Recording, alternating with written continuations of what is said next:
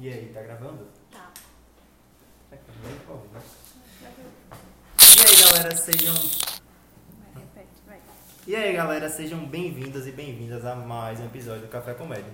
No episódio de hoje teremos mais um episódio do Cappuccino. Mas antes de começar, se é o primeiro episódio que você está ouvindo por aqui, te convida, te convido a ouvir nosso episódio número 1, nosso episódio piloto, em que vamos falar um pouquinho sobre nós e nosso projeto. Hoje vamos falar um pouquinho sobre a prova de residência. O episódio de hoje vai ser composto por mim, Regis Fernandes, por Duda Mello, Oi, pessoal. Raíssa Mello, Oiê. Sofia Barreto, Oiê. Leandro Correa Opa! e Sofia Torei. Oi. E para nos ajudar, contamos com a participação especial do Dr. Bruno Kosminski. Cosminski. Kosminski. Bruno Kosminski. E aí, pessoal, tudo bem? Formado em medicina pela FPS, aprovado em ortopedia no Otávio de Freitas, residência em clínica médica pelo Agamenon Magalhães, residência em nefrologia pelo Real Hospital Português, nefrologista titulado pela Sociedade Brasileira de Nef- de Nefrologia, cofundador e CEO de um médico residente. Muito obrigado por estar Pode gravando. respirar, é. O currículo é muito Por grande, enquanto é quase que-. Por enquanto é isso. Depois vai acrescentando mais coisas. Muito obrigado por estar gravando aqui com a gente hoje. Eu que agradeço o convite. Eu acho que faltou uma coisa aí que foi a aprovação em anestésia. Aê. Foi o que deu o start aqui para o médico residente. né? É, Acho que eu esqueci de passar essa Eu parte. esqueci de passar, eu esqueci de passar, é minha defesa. Mas, doutor, vamos começar do começo. O senhor teve algumas aprovações na residência médica. Como foi a preparação aí para a primeira aprovação que o senhor teve? Bom, a preparação começou no quinto ano, né? Na, a- vou dizer, 10 anos atrás. Em 2011 eu era quinto ano.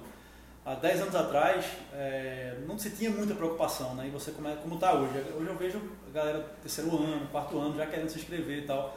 Antigamente não tinha muito isso. Então, no quinto ano o pessoal começava a se preocupar com residência médica, né? Então não era uma coisa assim que ah, eu preciso fazer um curso no quinto ano. Então eu me inscrevi, né? Fui seguir a onda da galera, me inscrevi no curso do quinto ano, estava no quinto ano da faculdade. Não acompanhei muito bem, né? Vacilei, faltava aula, não, não conseguia ler a apostila, não fazia questão, enfim, foi dinheiro jogado fora. Quinto ano, né? Clássico Quinto do ano. quinto. É, clássico que Normal. tá entrando no internato agora. o arranque. É. Quinto ano foi dinheiro jogado fora. No sexto ano, eu já comecei a ficar um pouco mais preocupado, né? Porque eu comecei a ver o volume de coisa que eu tinha que dar conta no, no sexto ano, né? Já estava começando a ter pressão de monografia, é, de escolher a residência, de me preparar para a residência. Então foi uma pressão maior e essa pressão começou a me fazer né, andar, né, caminhar para poder estudar para a residência. E comecei a estudar, né, tentando seguir o cursinho, assistindo as aulas, tentando ler a apostila, mas que eu acho que como a maioria das pessoas, fiquei no meio do caminho aí da apostila. Né, quando eu Eu vi fiquei que- no começo. não, é no começo. Abril, maio, eu já vi que o negócio, que o negócio tinha muito pra frente. E aí tentava ler aquelas apostilas que eu realmente tinha mais dúvida, que eu não tinha noção nenhuma do conhecimento, e tentava assistir as aulas. E no, no início da preparação para o sexto ano, confesso que eh, não foi uma preparação tão boa, né, tão objetiva, não tive tanta orientação. E aí não foquei muito em questão de prova, não, não, também não sabia, não tinha definido quais as bancas que eu ia fazer, então foi uma coisa meio sem muito direcionamento, né, para ter um bom resultado no final do ano. E aí no final do ano eu tinha que escolher minha especialidade, estava muito em dúvida, né? Eu passei a faculdade inteira querendo fazer, na verdade fui programado pela minha família para fazer nefrologia durante a faculdade, mas eu vi que eu não tinha muita identificação com especialidade, com clínica médica. E aí no último ano pensei em fazer anestesia, né? Que não conhecia muito bem a especialidade, mas pô, é, é uma coisa que fugia da clínica que eu não tinha muita, não tinha, não tinha me identificado tanto com isso. É, cheguei a me inscrever para a prova de anestésio no, no Rio de Janeiro, acho que foi no CER Rio de Janeiro, no Sul de São Paulo e no Sul de Bahia. E em 2012 para 2013 isso, a prova aqui de Pernambuco era só final de janeiro, né? Então as outras provas acabaram acho que no final de novembro. E obviamente, como eu não tinha feito um preparo direcionado, um preparo baseado em questão, levei pau nas três provas que eu fiz para anestésio, né? Fiquei bem longe aí da, da, das vagas, né? Mesmo achando que eu ter feito um bom preparo, estudando muita teoria e tal, né? Fazendo os simulados lá, mensais, é, não consegui ter um, fiquei muito longe das vagas. E aí, quando, quando veio esses três resultados, né, principalmente o último, acho que foi o Sul São Paulo, o último, que é onde eu achava que tinha mais chance por ter mais vaga e tal, que eu fiquei muito longe, me caiu uma ficha assim que, na verdade, não foi nem uma ficha, foi um desespero mesmo que bateu. E que, bicho, eu, do jeito que eu tô fazendo até agora, não tá dando certo, né? Se eu continuar assim, não vou pra canto nenhum. E aí me juntei com alguns amigos, né, que estavam numa situação parecida com a- minha. E, velho, a gente tem mais uma prova aí que é de Pernambuco. é, vamos fazer diferente. A gente estudou aqui a coisa baseada na teoria, sem direcionamento, né? Vamos, vamos pegar essas provas antigas aí de Pernambuco, vamos dissecar elas, vamos pegar, as- entender como é que cai, fazer resumo, fazer grupo de estudo, enfim. Fizemos o possível para detonar a prova da CSPE. E é, to- todos que estudaram comigo tiveram excelentes resultados. Né? É, uma colega nossa foi, foi aprovada em anestésio. É, eu, não, por ter tido um, um- um resultado decepcionante, digamos assim, nas outras provas de anestésio, não tive coragem de me inscrever em anestésio, arreguei, né, a palavra é essa, arreguei. Botei, me inscrevi em ortopedia, né, porque era uma coisa que, apesar de eu, não, não queria clínica, não sabia qual seria depois de anestésio e todo mundo dizia que eu tinha cara de ortopedista. Então, Então vai. Então vai. Exatamente, foi muito aleatório essa escolha aí. É, botei ortopedia e comecei a estudar para passar, né? Não queria nem saber se a, se, se a concorrência era baixa ou não era, se a nota de corte era baixa. Eu comecei a estudar desesperadamente porque os outros resultados mostraram que eu estava muito longe de alcançar meu objetivo. Então, é, eu, é, uma, uma colega nossa que, que, que acabou fazendo anestesia, Heitor, é, a gente estudou forte. Ela foi aprovada em anestésio, Heitor foi aprovada é, em clínica, Heitor foi, acho que foi nono colocado em clínica médica na CSPE, e eu fui quinto colocado em ortopedia na CSPE. E, tristemente ou não, né, minha nota, eu conseguiria passar em anestésio naquele ano. Então foi uma... É, é, Foi pior, foi pior. Exatamente, exatamente. Não, não sei o que, é que foi pior, exatamente. É, arreguei, né? Não, não quis, não quis colocar a prova, a- a- marcar o X para anestésio lá, porque tinha muito medo de ser reprovado, ter que estudar mais um ano. E aí botei ortopedia, mas minha nota passaria anestésio. E aí é, cursei a- a- um mês e pouquinho de residência de ortopedia, não me identifiquei com especialidade, né? Tive, tive até algumas decepções é, né, dentro da, da residência e tal. E aí, pô, eu vou, eu vou, vou, vou migrar, vou fazer outra coisa. E aí, quando eu, quando eu saí da residência, foi mais ou menos em abril para maio, fiquei com preguiça de estudar. né? Fiquei com bastante preguiça de estudar e comecei a trabalhar, comecei a dar plantão, ganhar dinheiro, juntar uma grana. Né? E aí, no, no, no segundo semestre, era agosto, setembro, acho que era agosto mais ou menos, julho, agosto. Né, que eu percebi que, pô, não, tá chegando a prova, eu tenho que começar a me preparar aqui. E aí eu já, já tinha entendido o jogo, né? Já tinha entendido que, pô, do jeito que eu tinha estudado o quinto e o sexto ano inteiro, não dava certo. Né? O jogo era estudar focado realmente na banca, é, entender bem, né? pe- pegar os assuntos mais cobrados, ter como é que é cobrado, fazer questão, que muita questão realmente se repete ano após ano na, na, na- banca. E eu só queria fazer CSPE, não queria nenhuma outra, nenhuma outra banca. Então peguei novamente as provas, é, me matriculei no cursinho, né? acho que fiz um intensivo né, nessa, nessa época, em 2000 2013, né, quando eu larguei a ortopedia, fiz um intensivo, fiz um monte de questão da, da CSPE, obviamente das outras bancas também, e consegui, e, e botei clínica médica. Né? Novamente eu queria anestésio, mas arreguei de novo, mesmo tendo passado no, no- no ano anterior, né, é, acabei, pelo medo de não ser, ser aprovado em anestésio, botei clínica médica para seguir a tradição da família de ser nefrologista. Né? Meu avô era nefrologista, era nefrologista, minha mãe era nefrologista, meu tio nefrologista. Então, pô, se eu sair da ortopedia, né, não vou arriscar. Então, todo mundo dizia para fazer nefro, então eu fui lá, botei clínica médica para fazer nefro. E, novamente, minha nota, passei em clínica, novamente minha nota passaria em anestésio. É, quando eu fui aprovado Dez anos depois ele decidiu realmente. Exatamente. É, então, 2012, 2013, de 2012 para 2013, passaria anestésio na CSPE. 2013 para 2014, quando eu fiz clínica, passaria também anestésio na CSPE. E aí eu, e aí eu segui, né? Aí eu decidi que, pô, vou cursar clínica médica. É, no, no pior das hipóteses, eu vou aprender clínica. Né? Vou ser um bom clínico, no pior das hipóteses. Passar dois anos aqui e todo médico precisa ter um- uma, uma boa base clínica. Né? Então, eu segui. Fico- os Deixa eu te fazer uma pergunta. Tu atribui essa tua, esse teu histórico a uma falta de maturidade, assim, de medo mesmo, ou de não saber o que queria? É, os dois. Mas eu acho que mais medo. Né? Porque no fundo, no fundo, eu queria anestésio. E sabia o É, que queria. É, assim, não tinha tanta certeza, né? Mas era, era, era a área que eu talvez mais me identificasse. Mas eu tinha muito medo de não passar, de ter que estudar mais um ano, né? E tinha muito medo de. É, tinha muito medo de não passar e tinha muito medo de, sei lá, de me decepcionar de novo. Né? Então, pô, nefro, o caminho já está feito. Né? Meu avô era nefrologista, montou clínica, minha mãe também né, montou outras clínicas, então, pô, o caminho das pedras estava na nefrologia Mais confortável. né? Exatamente. Então eu tinha medo de não passar e tinha medo de não ser, não, não ter um, um, assim, um, é, um futuro é, tranquilo, digamos assim. Né? A nefra era, era o caminho da tranquilidade para mim. Uma zona de conforto. Exatamente, exatamente. Era a zona de conforto, exatamente. Então, é, fiz clínica médica, cursei dois anos, depois estudei para fazer a prova de R3, passei em nefro. E cu- cursei dois anos de nefro, né? passei, eu- eu passei os quatro anos de residência, dois de clínica e dois de nefro, falando pra todo mundo, rapaz, eu vou largar esse negócio de fazer anestesia. Vou falar largar esse negócio de fazer anestesia. Vou largar esse negócio de fazer anestesia. Foram quatro anos enchendo o saco de todo mundo. Né? Eu, eu até consegui converter alguns colegas de residência, meu irmão, vamos fazer anestesia. E os caras foram lá e foi, foi e passou. Eu, eu, ficou, eu fiquei. Inteligente, É, inteligente. aí, enfim. É, aí, nos- dos- depois que eu terminei dois anos de clínica, né, obviamente o caminho era fazer nefrologia, já estava lá mesmo, então fiz nef, fiz dois anos de nef. E é, quando eu comecei a atuar como nefrologista, em 2018, isso aí já, março de 2018, comecei a ver que também a especialidade não era exatamente o que eu esperava. Né? Eu tinha, eu tinha, muito, viés, eu tinha muito viés da minha mãe, que minha mãe é apaixonada por tudo que faz. Né? Então, para ela, Bruno, você vai se identificar demais com a nefra, a nefra é maravilhosa, eu adoro isso aqui, eu amo, eu trabalho, acordo todo dia 4 da manhã, chego em casa 10 e meia da noite, mas eu adoro. Né? É tudo lindo, é maravilhoso. tudo lindo, maravilhoso, fiquei enviesado, realmente. E aí, quando eu comecei a atuar, né, é, percebi que o negócio era. O buraco era bem mais embaixo do que, minha- do que minha mãe mamãe pintava. tava um pouco precipitada. né? Exatamente. E aí, trabalhei de março até mais ou menos setembro, né, que foi quando eu me casei, aí viajei para Lua de Mel. E na Lua de Mel, que eu comecei, que eu parei, realmente desacelerei, né, foram, dois, foram quatro anos de residência, seis meses trabalhando intensamente no NEF, eu não tinha nem parado para pensar exatamente na minha vida. Então, nesse mês de, de, de, de Lua de Mel, que a gente viajou tranquilo e tal, repensei muito. E aí falei para ela, Aline, minha esposa, né? Eu vou fazer anestesia, vou estudar, e tu vai me sustentar até o passado. Ela era oftalma, né? Então tinha condição de, de Tá bancar, de bancar as contas de casa. Vou fazer o oftalmo então, tá decidido. E, e aí pronto, aí voltei da, voltei da Lua de Mel no dia 24 de setembro, no dia 26 eu comecei a estudar. Fiz um planejamento no fim de semana, no dia 26 comecei a estudar. Tô até com medo de ir pra minha meu amigo. Coisa pode mudar, assim. Quando você, quando você para e começa a pensar a sua vida, muita coisa muda. Né? Quando você tem esse momento, é difícil é ter, né? É. Esse momento hoje em dia de parar para pensar. E assim, foi a melhor coisa que eu fiz. Por isso que eu não vou parar. É, é, às vezes, às vezes é melhor né? pensar, exatamente. Pensar se vale a pena parar para pensar.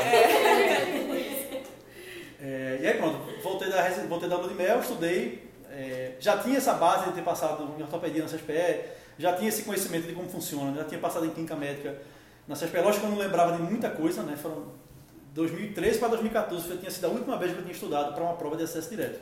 E aí só fui estudar de novo em 2018 para 2019.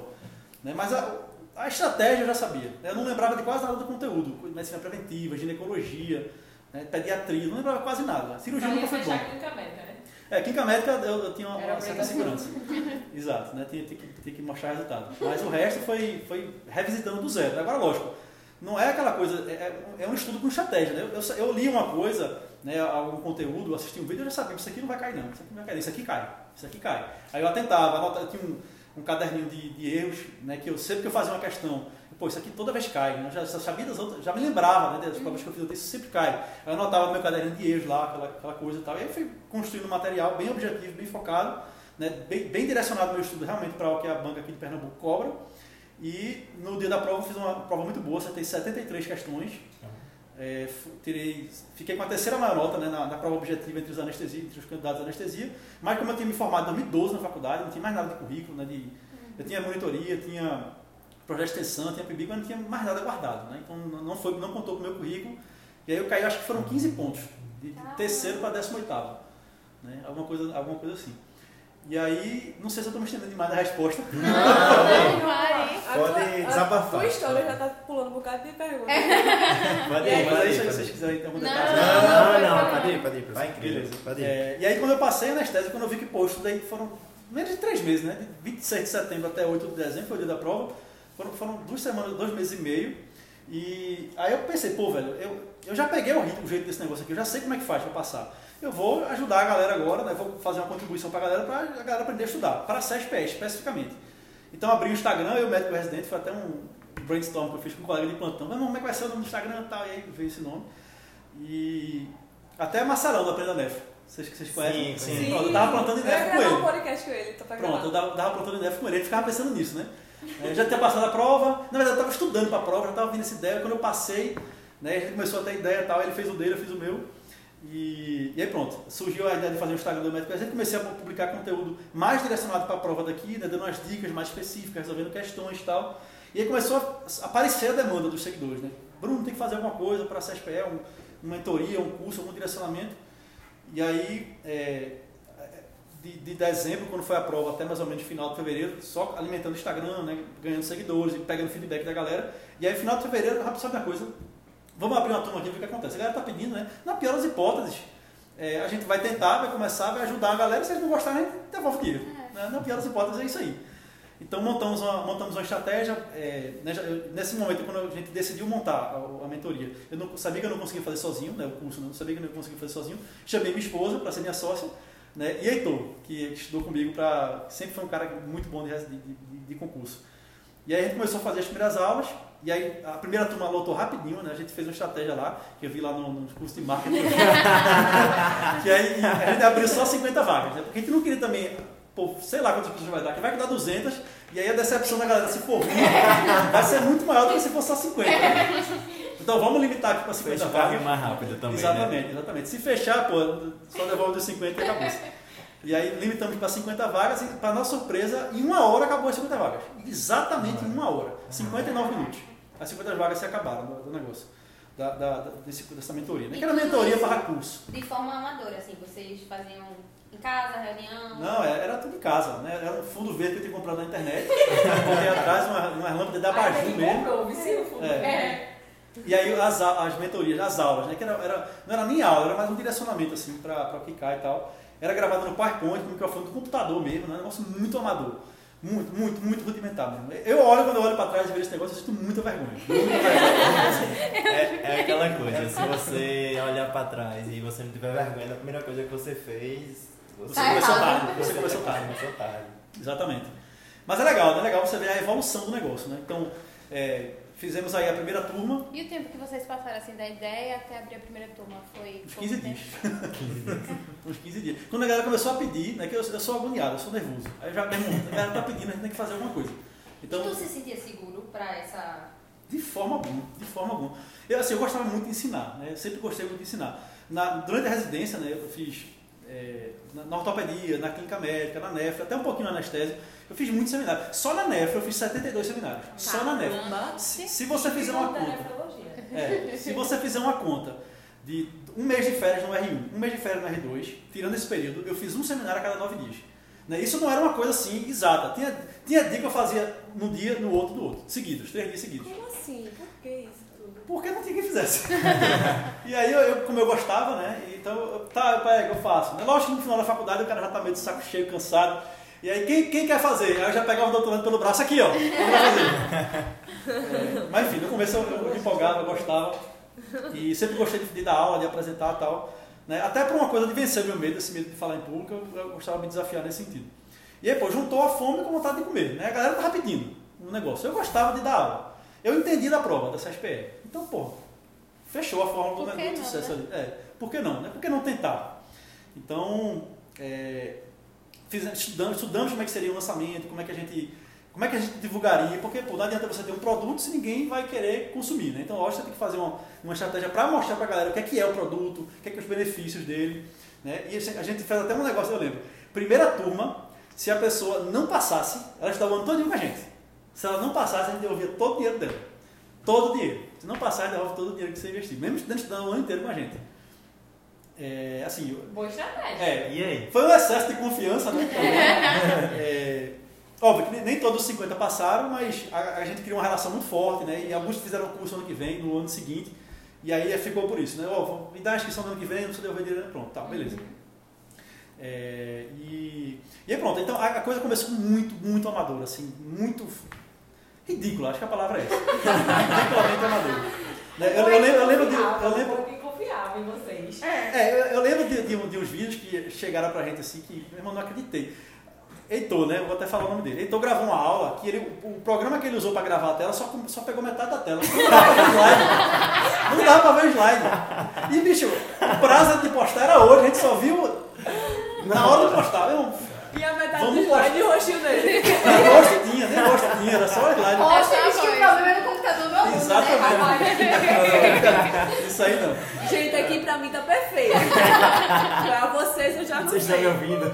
Não, mas era, era esse nível de amadorismo. Né? Pô, vai, irmão, é, é o que ele conseguiu fazer. Pelo menos tem a voz falando, explicando lá. Vai lá e, e posta. E não tinha tempo de fazer, era muito Sim. corrido, eram três pessoas só fazendo o negócio. Aham. Né? E era duas aulas por semana, então era muito, muito corrido. Fora que tinha que alimentar o Instagram, tem que estudar as coisas, né? Tinha que gravar questão, então era muito corrido. É, e até a estratégia que a gente fez, né? a- Tinha eu, Heitor e a Aline, né? Então a gente tentava resolver simulados, eu não lembro se era semanal, se era quinzenal, mas a gente pegava uma prova de 100 questões, pegava as 25 questões que a galera tinha mais errado e comentava, que não tinha perna para comentar 100 questões toda semana, né? eram três pessoas só. Então, vê a estratégia que a gente fez. Aline, tu comenta toda a prova essa semana. Heitor comenta toda a prova na próxima semana. Bruno comenta toda a prova. Nossa, em vez do cara dividir, pô, eu gosto de clínica, eu gosto de cirurgia e tal. Tudo. Então, a Aline, que era oftalmo, fazia questão de trauma raquimedular, de endocrinopatia, de glomerulopatia, de é, é, icterícia neonatal. Veja, ela é oftalmologista.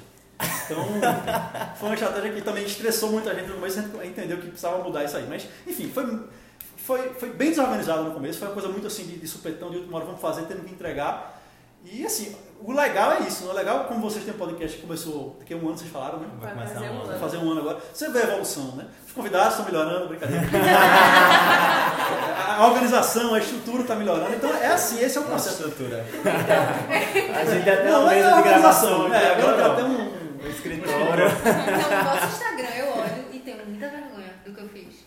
Eu acho podre aquele começo. Amiga, que eu fiz, Amiga, eu que acho eu não vou podre, podre, podre. Fico Ainda é podre, amiga. Não, amiga, tá Não, bem tá melhor. linda, pô. Tá bem Foi uma melhor. transição. Não, né? eu, eu vi alguns postagens no início de vocês e agora tá bem profissional. Olha! Né? E, assim, e assim, e isso é interessante, que para tudo na vida é exatamente assim. Você começa sem saber o que tem que ser feito e você vai aprendendo no caminho. Na faculdade você começa perdido, né? estudando um monte de coisa, que você vai direcionando, não, isso aqui não precisa, não, isso aqui vai. Estudar para residência é a mesma coisa, é, estudar na residência é a mesma coisa, você fazer a sua carreira médica, né? Pô, vou investir em consultório, é, vou fazer uma, uma especialização e tal, você vai, vai testando, vai fazendo e vai adaptando a sua, a sua realidade. E foi assim que a gente fez. Né? Botamos depois, começamos a gravar em estúdio, depois chamamos os professores, é, profissionalizou o negócio. Né? E agora tá, já entendemos o caminho para. A gente está muito longe de ser um curso ideal, de ser um curso perfeito, mas a gente está buscando é, esse caminho da, da melhoria o tempo todo, né? da utilização do negócio. Eu acho muito importante dizer isso, porque a gente vive muito numa geração acostumada a ter tudo pronto, né?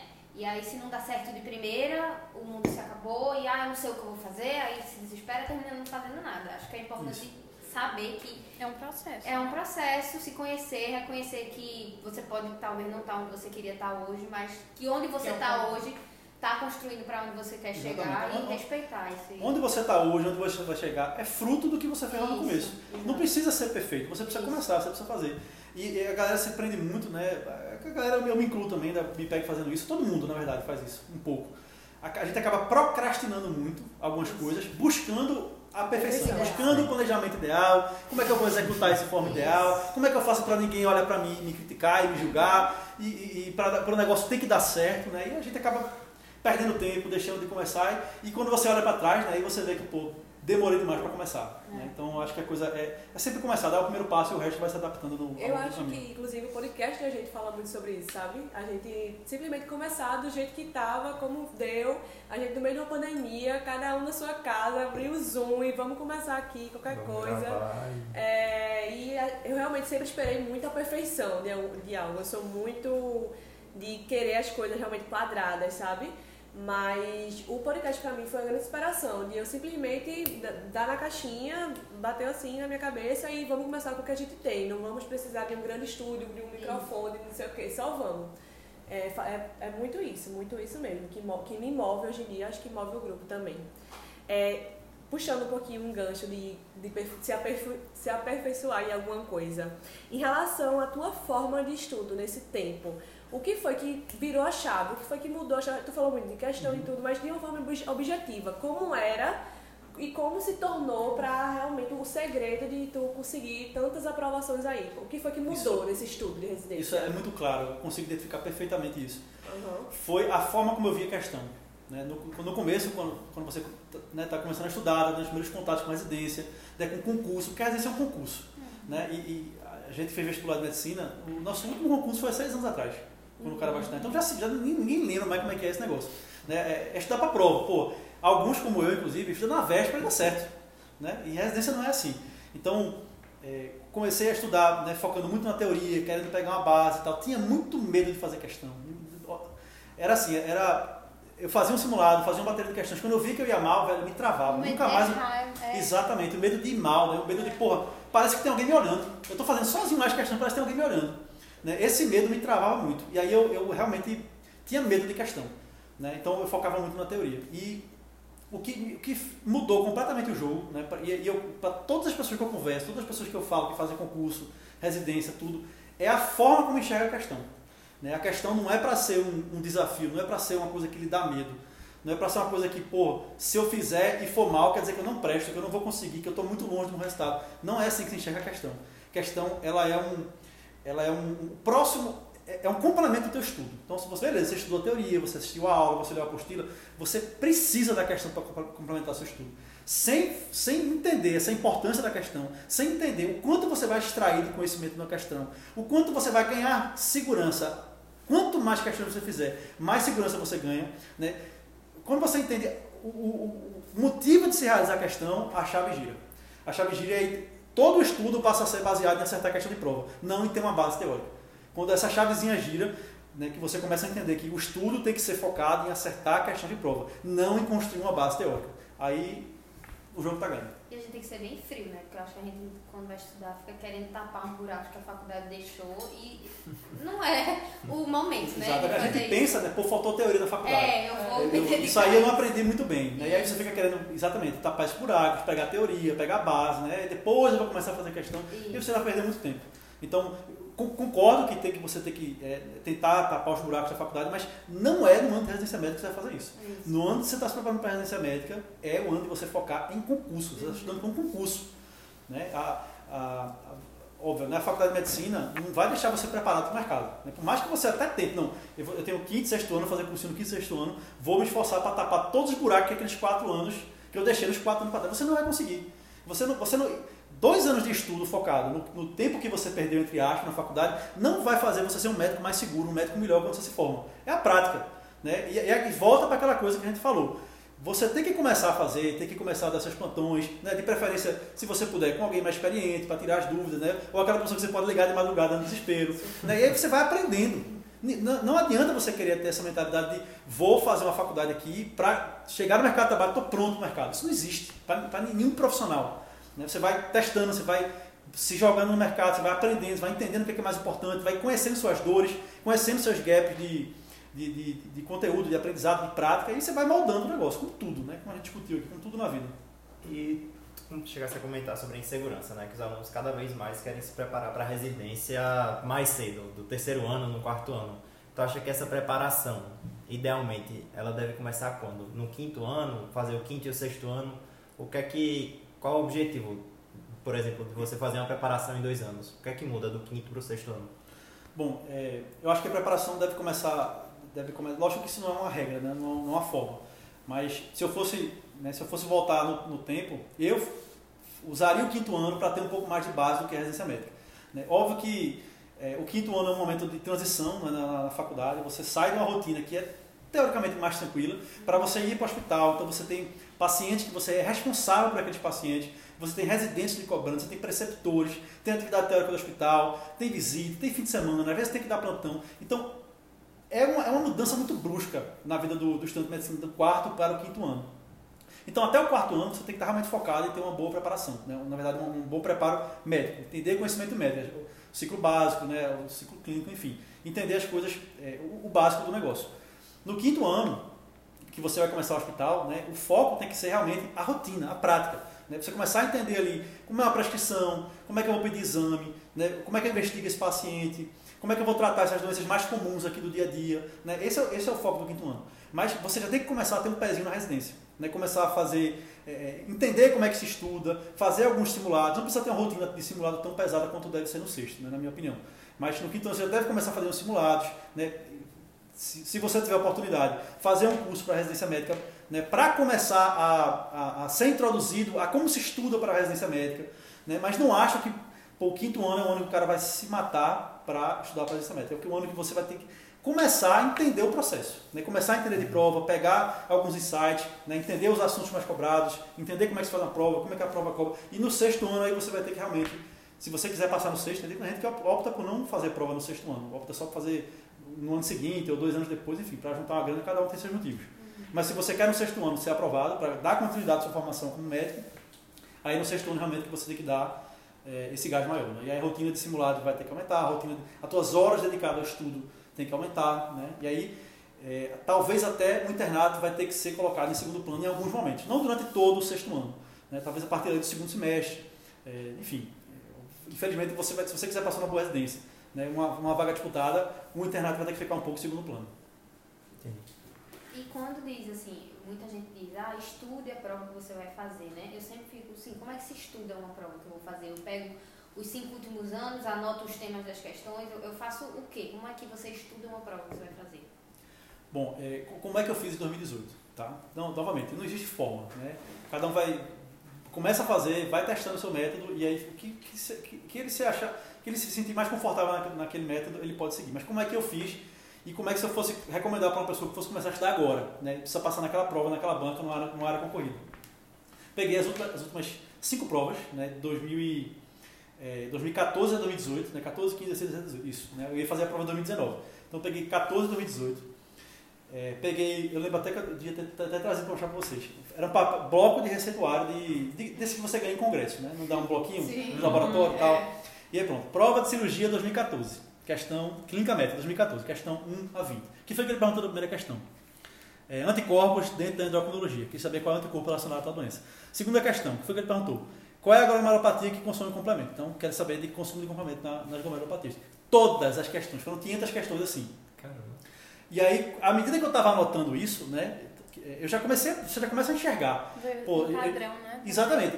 De novo esse, esse negócio aqui, uhum. de novo essa questão, de novo cobrando isso aqui, do mesmo jeito, já começa a identificar o padrão. Então, quando eu terminei, isso demorou uns, uns dois, três dias para fazer, não lembro exatamente, né, mas foi pouco tempo. Eu só, eu só peguei as provas, não, é, nem resolvia. Sim, né, só peguei as provas e depois essa primeira questão cobrando o quê, essa segunda uhum. o quê. E aí eu tinha lá um bloquinho de receituário desse, de congresso, com prova clínica médica 2020, cirurgia, ou clínica médica 2014, cirurgia 2014, GO, pediatria preventiva, tudo lá mapeado. E aí, é, depois desse passo, foi realmente resolver as questões. Né? E aí foi quando eu comecei a fazer meu caderno de erros. Então vamos lá. Agora eu vou resolver as questões. Então, primeira questão da clínica médica perguntou sobre, é, sobre os anticorpos que, que são comuns na doença da tireoide. Então, pô, isso aqui é um assunto que, que eu já vi antes cobrar mais de uma vez. Né? Uhum. Pelo menos nos últimos cinco anos que eu fiz prova, ele, eu sei que ele cobrou duas, três vezes aquilo ali. Então, primeira questão, eu não sabia, obviamente, não, algumas coisas eu não lembrava, né? Pô, anticorpos específicos e tal, não, uhum. não lembrava. Então, eu preciso fazer, ter um conhecimento sobre isso aqui. Então, fazia um, peguei um, papel ofício, grudei um em cima do outro com um grampeador, pronto, esse é o caderno de clínica médica, esse é o caderno de pediatria, esse é o caderno de GO, esse é o caderno preventiva. E não tinha ordem não, não tinha lá esse bloco é de endócrino, essa, essa página de, de clínica, ou de cardiologia, de nefro, saia anotando. Né? Então, é, de, de anticorpos, você precisa saber isso e isso aqui. Próxima questão, perguntou de é, é, glomerulopatias que consomem complemento. Então, quais são as glomerulopatias que consomem complemento? Quais são as principais características dessas glomerulopatias? Saia fazendo um resuminho baseado no que as questões estavam perguntando. Uma coisa bem objetiva. Bem objetiva, bem objetiva. Totalmente focada na, no e que a banca está querendo. Tenho até hoje. E aí a gente vai sortear no fim desse podcast. Vem lá. ah, desculpa, acabei contando a surpresa. Então, gente, se você quiser. Esse caderno é um ouro, viu? É um ouro. Siga a página do De Dente, siga a nossa página. Marque três amigos. E fique de olho. Não vale marcar famoso. Bem fake. Mas é, mas, mas ficou um conteúdo muito direcionado, assim, muito rico, porque estava o mais importante, baseado no que a prova me entrega. E aí construir isso aí, né? Eu, tinha, é, eu não fiz curso, né? Eu vou, vou até contar um segredo. É... Atenta, tá? Só que. Para de gravar ou não? Eu, eu tinha um amigo que estava fazendo prova também nessa época e o cara não fazia questão, né? A gente fazia aquele cursinho tradicional, todo mundo conhece. só, que, só, que, ele não fazia, não usava, não usava a plataforma, né? Ele só assistia a aula e a apostila. Eu sabia disso. Eu falei, velhão, me dá essa plataforma, eu só quero as questões. Velho. Eu só quero as questões, porque lógico, eu não, não me limitei somente às questões da CSPE, né? Uhum. Fiz outras provas, fiz outras bancas, fiz, principalmente questões recentes de outras bancas, né? Porque é, no, o ano que eu fiz prova era 2019, 2018 para 2019. Então, ano de 2017 para 2018, tinha muitos temas atuais que era muito possível de, estar, tá, de ser cobrado na prova da CSPE. Não com a mesma pegada, com, a mesma, com o mesmo direcionamento, mas com a temática. Conteúdo, você já Exatamente, a mesma temática. Né? Então, pô, é, esse assunto aqui, como eu já estava conhecendo bem a prova, né? esse assunto aqui pode ser que ele explore dessa forma. Né? Então, peguei paguei metade do, pagava metade do curso para ele, para ele me dar acesso à a, a, a, a, plataforma, eu só fazia as questões. Pô, queria ser amigo. E aí, e aí pronto. pra rachar, menina. É, não foi, não foi legal não. Seria se você preso Sim, depois legal. A edição corta, a edição se você Não, não, preso. não. E se o senhor pudesse dar uma dica assim, uma pessoa que está muito atrasada, Sofia desabafando. Pra uma Ninguém pessoa amiga precisa- minha, uma ninguém, amiga. é, ninguém precisa saber quem é. É, E aí, quer começar agora? Tu daria essa dica de seguir essa tua ideia aí das provas? Primeira coisa é isso, né? Se você já se você tá- tem pouco tempo para estudar, você já sabe a banca que você quer, a sua primeira opção. Né? No meu caso, eu só queria essa espera, não queria nenhuma outra. Então, todos os meus esforços foram, foram nela. Se você está nessa situação, né, que já sabe qual a banca que você quer, sabe qual a especialidade, essa é uma opção. Né? Assim, eu fiz isso em muito pouco tempo, né? então, dois meses e pouco eu tinha todos os principais assuntos mapeados ali. Na, na, na- lógico, muita dedicação, muitas horas de estudo, Sim. mas quem quer passar numa, numa, numa banca difícil, numa especialidade concorrida, vai ter que se esforçar. Né? Não, não, não- existe, ah, vou estudar aqui duas horas por dia, faltando dois meses para a prova, vou passar. Isso aí, né, se- sem, sem preconceito, mas se você não for fazer obstetrícia, ortopedia, né, essas áreas que são mais. Né, tô brincando aqui, mas são, tem menos concorrência. né, tem amanhã mais tarde. É, tem, tem, tem menos concorrência, né? De fato. É, então é, é difícil você conseguir ser aprovado sem uma dedicação muito maior. Né? Eu, eu estudei bastante. É, eu estava numa situação, como eu não tinha planejado estar para residência, né? quando eu viajei para Lua de Mel, eu passei 21 dias viajando e passei muito de plantão para frente. Ó, vou- depois eu pago, depois eu pago. Então foi um esforço maior, porque pô, eu tinha que pagar os plantões que eu, que eu já era da minha rotina, né? E eu tinha que pagar o que eu estava devendo para a galera. Então, assim, não acha que existe fórmula mágica, é esforço. É sentar a bunda na cadeira, é fazer muita questão, é principalmente, tá? E aí, é, voltar para aquela coisa no começo. Ego zero. Né? Você tem que ter zero ego. Bicho, eu errei uma questão, meu Deus do céu, não vou passar, não vou conseguir. Isso, isso é ego. Né? Isso é você começar a olhar para você e achar que você não vai conseguir. Que... Então, você não precisa ser o melhor naquele momento que está começando a estudar. Você não precisa ser, não precisa estar pronto, não precisa acertar as questões. Você precisa ter racionalmente, né, entender racionalmente que, bicho, eu vou aprender. Né? Não importa o quanto eu vou sofrer aqui errando questão, o quanto eu vou me decepcionar, achando que eu devia saber um monte de coisa que eu realmente não sei. Não, não esqueça isso.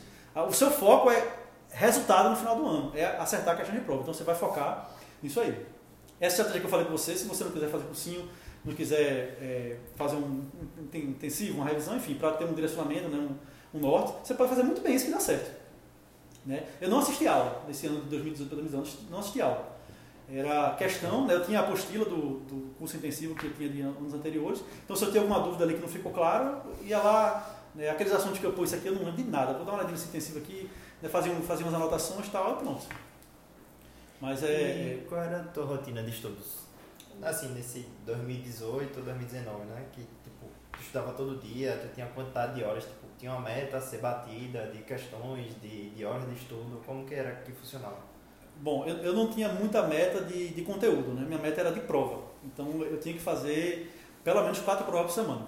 Quatro provas na íntegra por semana. Essa, essa era a minha meta.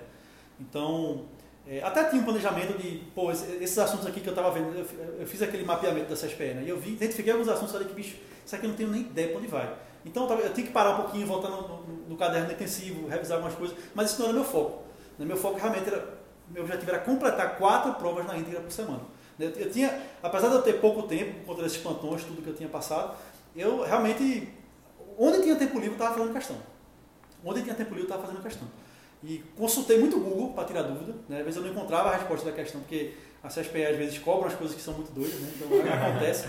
Então ia muito no Google, no YouTube, mesmo, que danado é isso aqui? Aí eu é, tentava fazer uma leitura dinâmica, pô, isso aqui beleza, é isso aqui, na próxima não erro mais. É, então, a minha rotina era fazer, fazer prova. Então, é, separei, obviamente, as provas, né? todas da CSPE que eu tinha que fazer. R3, todas as R3 eu fiz da CSPE, de, de clínica médica, de cirurgia, de pediatria. Não lembro se eu fiz de GEO, acho que, acho que eu fiz de GEO também.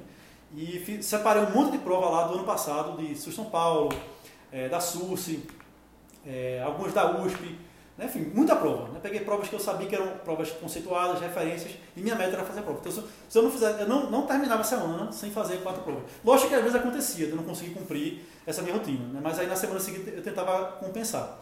A minha meta era sempre fazer quatro provas, pelo menos, por semana. Não necessariamente corridas. Tipo, hoje eu vou sentar e vou fazer Não, isso. não, não tinha tempo de. Porque, pô, você fazer, fazer uma prova, revisar as questões, bota umas seis horas aí. É. Seis, às vezes até mais. E como tu re- revisava?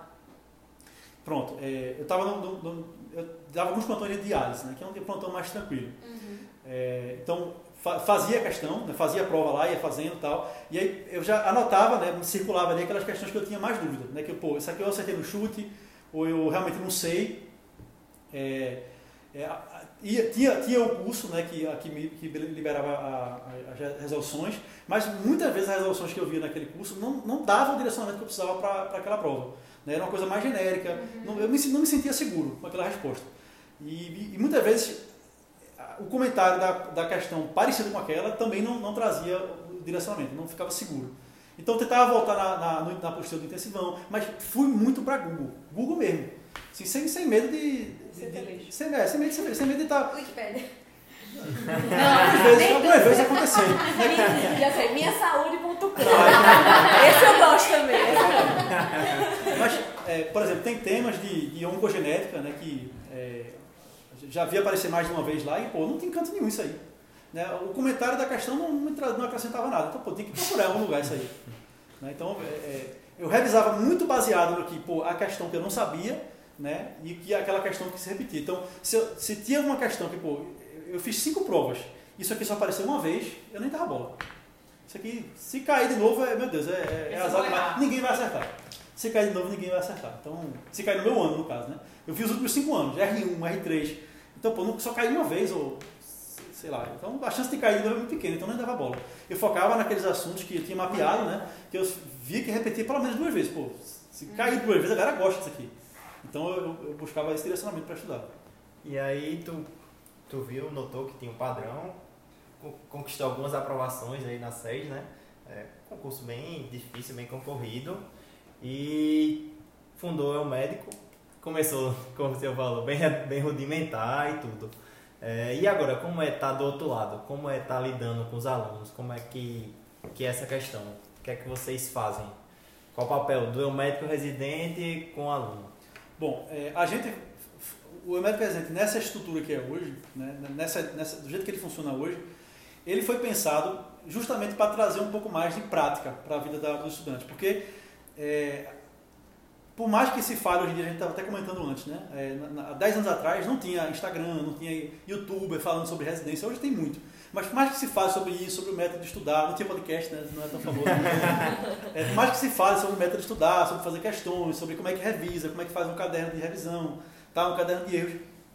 É, a galera ainda, ainda é muito insegura, né? O pessoal que está, principalmente quem está no, no- sexto ano, que não, não estudou no quinto ano, que não teve o contato com a residência médica, ainda é muito inseguro. E é aquela coisa que eu falei, principalmente na hora de fazer questão. Porque quando eu, vou dizer, experiência minha e de centenas de alunos que eu já ouvi, o cara vai fazer a primeira prova do cursinho. Eu não sei nada de medicina. Não sei nada. O que é que eu estou fazendo aqui esses cinco anos de faculdade? É. Onde é que eu estava? Meu Deus do céu. Eu acho que eu dormia a faculdade inteira. Eu, acho que eu estava fazendo administração, não é possível. Porque a sensação que dá é essa. Quando o cara E aí, essa sensação bloqueia a galera de, de fazer mais questões. né? Bloqueia. E quando você tem um um curso que não te estimula, isso aí, que só te empurra conteúdo teórico, teórico, teórico, e aí é que você sente, pô, o curso está me dando teoria. Eu não quero fazer questão, eu tenho medo, eu vou seguir o que o negócio está falando. Então, veio nessa ideia de que a gente precisa trazer a prática para a galera, precisa trazer a prática. Nem que seja a coisa bem mastigadinha, né, bem focada nessa SPE mesmo, mas a galera precisa praticar. Então, é, quem é aluno da gente sabe, a gente tem, tem a aula teórica, tem a apostila, mas sempre tem simulados daquele assunto que foi estudado, sempre tem simulado geral no fim de semana, sempre tem as revisões passadas com questão. Então, tudo isso é baseado na ideia que a gente tem de forçar o aluno a fazer questão. Porque se não tiver isso aí, infelizmente, a maioria das pessoas vai ficar na sua zona de conforto de só ficar na teoria. Né? Porque o desconforto é a prova, mas é no desconforto que o cara vai crescer, que o cara vai evoluir, que o cara vai.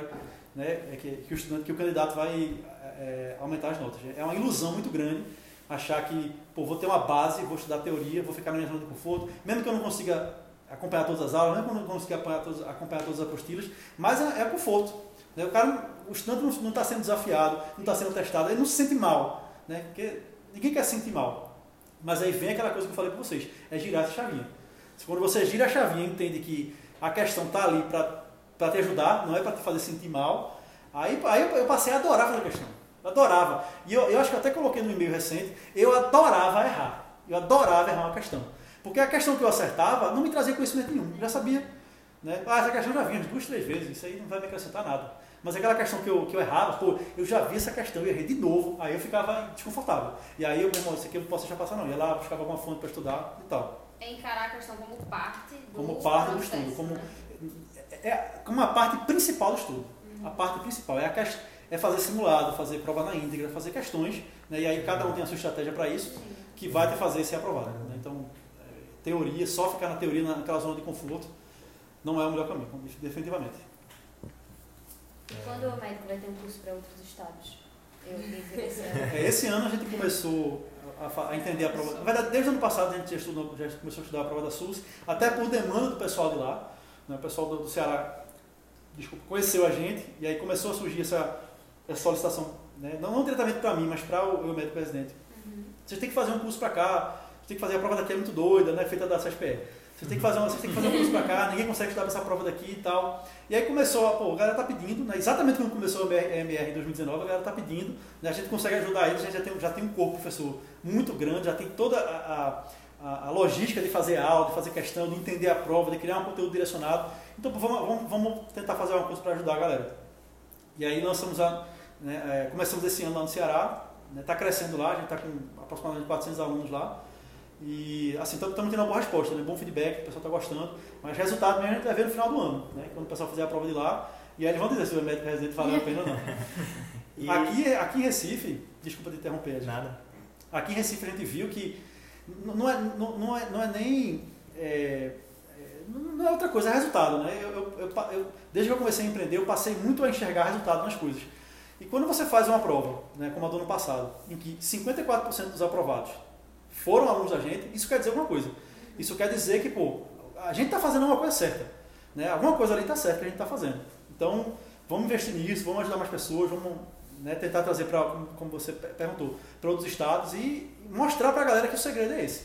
né? Começa nas questões, né? começa nas questões e aí o refino daquilo ali é o direcionamento para a prova. Mas se você não passar pra, não, não começar a fazer questão, você vai ficar realmente numa zona de conforto que não é o melhor lugar para quem quer se aprovar Então o ouro para aprovação é questão. questão Não questão, tem, não questão. tem a dúvida disso, não tem a dúvida. Principalmente agora na reta final, né? Que tem essa questão que. Que a gente quer correr muito atrás da teoria, né? Que a gente já tinha comentado aqui. Pelo menos eu falo, falo por mim, já vou desabafar aqui na frente do professor do- alguns meses. Quem Junto- não recebeu uma mensagenzinha do meu médico? Recebeu uma WhatsApp. mensagem recente: o que está acontecendo? A vontade de mandar até tanta coisa, tanta coisa. Outra coisa. Então, o ouro agora do finalzinho, resolver questão e. É, isso é muito da Isso é- insegurança, né? É, É. Pô, eu preciso revisar, é, preciso, Preciso aulas. preciso ver todas as aulas, preciso preencher aquele gap ali que eu não, que eu não estudei aquele assunto que eu sou. Ter o, o check, né? Exatamente. Isso é muita insegurança. É, e, e, essa, e essa insegurança faz com que a gente, pô, eu preciso ter essa base primeiro para depois começar a fazer a questão. E aí, o que eu sempre falo, né, na- na- nas redes sociais, tento passar essa mensagem. Você vai perder tempo. Se você for buscar esses gaps aí, porque, velho, fecha um buraco, abre outro. Fecha um buraco, abre outro. Né? Teu, teu cérebro tem, tem capacidade limitada de armazenar informação. Então, você tira uma dúvida aí de uma coisa que você sabe, né, te- tem em relação à teoria, mas vai abrir outra, daqui a pouco você vai esquecer de uma coisa que estudou anteriormente. E a questão, ela não só vai te trazer um conteúdo direcionado para o que você realmente precisa saber, como ela vai fazer você revisar coisas antigas, né, que aí vai te direcionar até para qual gap você tem que preencher, qual gap você tem que focar. Então, é, essa reta final agora é muito é prova na íntegra, né, Pri- principalmente prova na íntegra, principalmente nas questões que- do, do estado que você vai fazer, da, da banca que você vai fazer, e, e tentar desapegar um pouco dessa coisa da teoria. É lógico, né? é, Um curso de revisão é bom, né? não, não vou dizer que, que, que não é bom, porque você o curso de revisão ele acaba organizando realmente o pensamento. Né? Às vezes você, você tem um conhecimento, né, muita teoria na cabeça, mas a coisa fica um pouco bagunçada. Aí você olha uma questão, caramba, eu já vi isso aqui, eu, eu, eu sei e tal. E a revisão ajuda você a, a organizar os pensamentos. Né? Mas lógico que não é milagrosa. Nenhum curso de revisão que você fizer vai te dar, ó, só fazer assistir essas aulas aqui que você vai estar pronto para fazer. Não existe. Isso aí, isso aí é, é, é lorota, é balela. Como também não existe a mentoria que vai fazer você ser aprovado. É bunda na cadeira e questão. Entendeu? Lógico que uma revisão, uma mentoria vai te ajudar nesse direcionamento, principalmente se você está mais perdido né, no que fazer, não tem, né, não está inseguro para dar esse primeiro passo. Mas o que vai realmente fazer ser aprovado é, é- é- provas na íntegra. É, eu e Rai, a gente chegou a fazer a mentoria ano passado e, tipo, realmente ajuda você a crescer, mas aí chega um momento que, que trava, que ali já foi. Aí Uhum. chegou ali, só depende de você, né? Acho que é muito isso. Mas, é, então... Existe muito isso. De, a, a mentoria, ela, no começo, principalmente, ela ajuda muito. Ela dá aquela base para dar aquele empurrão. Mas chega um momento que estagna, pô. Estagna que só realmente vai depender de você. Se você não andar com seus próprios pés agora, não é a mentoria que vai fazer esse milagre. Exato. Uma, uma mentoria é bom para você começar a se organizar, né? Dar o primeiro passo, né? É, começar a fazer as coisas que a gente estava comentando antes. Né? O mais difícil é dar o primeiro passo. Quando você tem alguém que te ajuda a esse primeiro passo, ótimo, beleza. Mas é, não vai ser ela que vai fazer ser aprovado, é você. É, o quanto você se dedica, o quanto, quantas questões você faz, o quanto você consegue extrair de conhecimento da questão e aplicar nas próximas que vierem. Né? Então, para aquele aluno, para aquele ouvinte, para aquele internauta, Não a gente, os internautas. não Os a gente, os internautas. internautas, aqueles que estão com os assuntos atrás lá, acumulados, que não viram aula, esquece essas aulas Esquece. e vai para as aulas, questões e aulas. foca. É, se- isso, ló- lógico, né? É, tem gente que, pô, não, eu vou largar todos os meus plantões e vou me dedicar a estudar. Então eu vou ter 24 horas por dia para estudar. Mas isso não é a realidade da maioria das pessoas. Né? A maioria das pessoas está no internato, tá, dá plantão, tem que pagar a conta. Né? Nessa situação, realmente esqueça as aulas. Né? Vá, fazer, vá fazer questão e vai entender eh, o que é que você precisa estudar a partir das questões. Mas se você tem mais tempo, né? se você quer realmente eh, dar uma revisitada e você tem tempo para isso, aí beleza. Faz sentido você eh, pegar um pouco dessa base. Mas não é isso que vai ser aprovado. Não é isso, não é, não é esse, eh, essa revisitada no conteúdo teórico que vai, vai- vai fazer você ser aprovado. Se você tiver tempo, ótimo. Né? É, um, é um plus, é um conhecimento a mais. Mas o que realmente vai fazer é, são as provas na íntegra. Você, principalmente, extrair o conhecimento que aquela questão vai dar para você. Porque fazer por fazer, né? ah, eu fiz aqui e não revisou. Eu vejo muito isso, né, galera? Faz a prova, sabe, marca ali, errei, errei, depois eu reviso, depois eu revejo, e aí deixa pra lá. E aí É. quando vê, faz a próxima. E aí não, depois eu reviso, depois eu vejo. E aí pronto. Não, não tá tirando muito É conhecimento. corrigir a prova, né? Exato, exato. E era o que a gente tava comentando, né? Que a forma de estudar mudou muito. E muitas vezes a gente vem da faculdade viciado, né? Da. Não só da faculdade, do ensino médio, nossa vida toda a gente não aprende a estudar, não aprende a estudar da forma correta. E aí, na faculdade, muitas vezes a gente estuda de véspera para aquela prova, sabe ali na, na véspera, uma semana depois já não lembra de mais nada. E a gente acaba vindo meio viciado, né? Para se preparar para um concurso, como tu tinha comentado, que o concurso que a gente faz seis anos atrás, foi o vestibular, né? Exato. E, aí, e essa coisa de você estudar, fazer uma prova na faculdade, estuda- reforça ainda mais aquela coisa de eu preciso ter teoria. né? Porque ninguém estuda na faculdade por questão. Ninguém estuda. ninguém estuda. Então reforça ainda mais que, pô, se eu ler, se eu ler esse negócio aqui que o professor pediu, eu vou acertar a questão, eu vou passar. E reforça o receio de fazer questão, né? Porque você encara ela como o ponto final de estudei, estudei, faço a questão, acabou. Exatamente, exatamente. Né? A questão acaba sendo o fim, não o meio. Isso. É. E aí é o, é o contrário, né? É, você, você tem que usar as questões como um meio para você chegar nesse fim. Muitas vezes a gente revisava, né, pelas provas. Eu mesmo, particularmente, eu odiava fazer as questões antigas que a gente tinha das provas, né, dos professores. Eu odiava, eu tinha, não, não gostava de fazer, eu gostava de ir para a prova e fazer. E isso mudou muito para mim. É, quando eu entrei no internato, que eu comecei a estudar por questões e eu realmente passei a gostar de fazer questões. E todo o tempo assim que eu tenho, às vezes eu estou no plantão mais tranquilo, eu aproveito para fazer questões, para Quando você vê, estudar. você já tá ali, né? Quando Fazendo. vê, você já tá ali, você fez É passatempo, 30, pô. é. 10 É. questões, você tá esperando, 5 Passatempo. minutos você fez alguma coisa, né? Tipo, 5 é melhor que nada, né? Um é melhor que nada. Um é melhor né? que nada, exatamente. Então, é o que eu sempre falo muito pra Rai, é pelo menos uma. Se você fizer uma questão todo dia, já é alguma coisa. É melhor que Exatamente. nada. É um conhecimento a mais que você está extraindo ali, né? O que eu gostava muito de fazer no, assim, agora no internato era os flashcards, sabe? Tem um aplicativo pra isso, e aí eu ficava lá, tipo, ah, tô sem fazer nada, eu vou ver aqui. Aí a gente conversava com um grupinho e ia. Ah, tu lembra disso? Aí normalmente a galera não lembrava, lembra. porque as coisas assim muito pontuais, aí vamos ver a resposta pelo flashcard. Aí eu, assim, acho um- uma boa estratégia também pra quem. É, é um método legal, o flashcard, que você... Na verdade, o, o legal da questão, né, principalmente você é, extrair aquele conhecimento, você direcionar o seu estudo, você vai estar ali buscando ativamente a, o raciocínio para aquilo ali. Né? Isso já é uma coisa bem batida, né? Eu acho que já, todo mundo já ouviu falar um pouco sobre isso. Mas o, o estudo passivo, que é você ler, assistir aula e tal, você retém muito pouco. Né? A, a, curva, a própria curva de Ebbinghaus fala sobre isso. Se você é, assiste, um, sei lá, uma, duas horas de, de alguma coisa, lê 20, 30 páginas, é, 10 minutos depois de você terminar, você vai ter menos de 40% daquilo ali, de, de tudo que você leu. Então, pouco. 10 minutos. Imagine 15 dias, um mês depois. Né? Então, é, é por isso até que a gente reforça para essa coisa de, de questão, de se testar.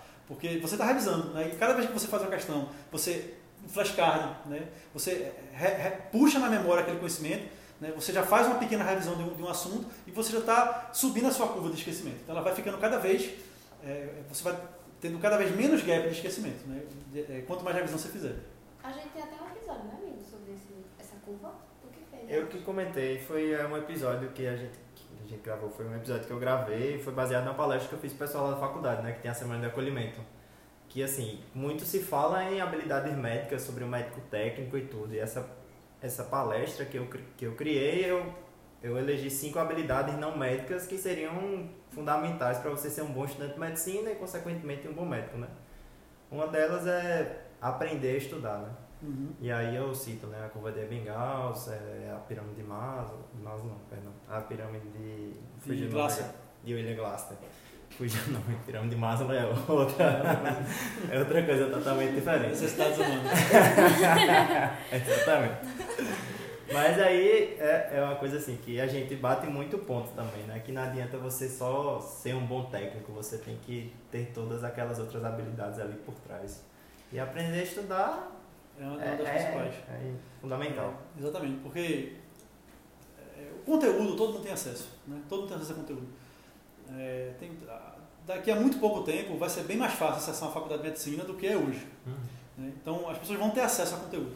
Então o que vai diferenciar realmente um bom médico não é, é, o, que ele, é o que ele faz com aquele conteúdo. Isso, exatamente o que você falou. Como é que eu vou aprender melhor com aquela, com aquele, aquela sessão de estudo que eu estou fazendo. Acho que é bem isso aí mesmo. E como é que o, o médico chega a esse direcionamento? É, vocês estudam as provas, estudam os outros cinco anos, como é feito a preparação das aulas, das revisões passadas, como é que funciona? Vou falar aqui, mas é, ninguém vai abrir um cursinho baseado na nossa É, técnica. a gente Por cima, nunca por cima, por cima. A gente quer ser parceiro, Vou passar, parceiro, passar um segredo de parceiro. sucesso aqui. Nunca, nunca. É, a gente, desde 2019, né, vem montando um banco de questão. É, desculpa, vem montando um banco de questão e, e classificando essas questões. Né? Pega todas as provas né, é, no, nos sites dos concursos, bota lá no, no- no Excel e classifica, classificando questão por questão. E vai alimentando um banco de questões que a gente tem separados por assunto. Então, por exemplo, se o professor vai fazer uma aula sobre. é, vou puxar minha sardinha aqui, glomerulopatias. Né? Então, ele vai no nosso banco de questões, quais são as questões que tem até hoje sobre glomerulopatias. Então, ele olha, obviamente, todas da CSPE, olha todas da SUS, R1, R3, e olha também aquelas questões das principais bancas que cobraram esse assunto. Então, ele faz uma aula que aborda os principais temas né, da, daquele assunto, obviamente sempre focando na prova daqui e na do Ceará, e, e aí todo o conteúdo é passado baseado no que essas questões cobram. Então, tem assuntos que, pô, para que, que eu vou falar de fisiopatologia? Que se não cai. Né? A glomerulopatia, por exemplo, é um assunto que cai, fisiopatologia. Né? Então, a- a- acaba que a gente precisa fazer um pouco mais, falar um pouco mais sobre isso. Mas tem assuntos que, pô, não, não cai. Então, vou passar rápido aqui né, e vou focar realmente dar, a, a- dar, o, o mais importante daquele, daquele assunto. Né? Vou focar realmente no que, na forma como aquele assunto é cobrado. Por exemplo, IC. É, as questões pra- praticamente, né, aqui em Pernambuco, no Ceará, e acho que no Brasil inteiro, cobram muito sobre tratamento. Né? Pouco diagnóstico, mas muito mais tratamento. Drogas que modificam mortalidade, é, drogas que são só sintomáticas. Então a gente sabe, pô, baseado no que as bancas daqui, daqui do Ceará cobram, a gente tem que focar a aula nisso aí. E não sair passando tudo igualmente. Ah, vamos começar aqui sobre epidemiologia, depois fisiopatologia, depois quadro clínico, diagnóstico, tratamento, não. Aqui é rápido, aqui é. Se pô, você cai uma questão, duas questões, é um, dois minutos. Agora, pô, tem 10 questões sobre tratamento. 10 questões sobre é, diagnóstico diferencial. Então, meu irmão, vamos focar essas aulas aqui no diagnóstico diferencial, vamos focar no tratamento. E a gente consegue fazer esse direcionamento bem específico para a prova. E o aluno que se inscreve na prova no curso do Ceará é, ou no curso da CSPE, ele ainda vai ter um direcionamento a mais, que a gente chama de dica de prova. Né? Então, a gente pega aquele assunto que já foi bem mastigado, baseado no que as questões cobram, e traz ainda mais para a realidade da prova. né? Toda aula, ao final de toda aula, tem a dica de prova. Então, se ele faz a CSPE, ele vai ter lá a dica de prova da CSPE, como a CSPE cobra aquele assunto, assim como a SUS. E além desse direcionamento na, na, na parte teórica na aula, tem um direcionamento nas questões. Então, eh, o aluno fa- eh, faz as questões do que a gente chama de simulado de fixação, né, exercício de fixação daquela aula específica, e aí, é, né, seguindo a, a ideia da, da, da, da curva de esquecimento de Ebbinghaus, ele revisa 24 horas depois de assistir a aula, com a primeira bateria de questões, 7 dias depois da primeira, de assistir a aula, 14 dias e 28 dias depois de assistir a aula.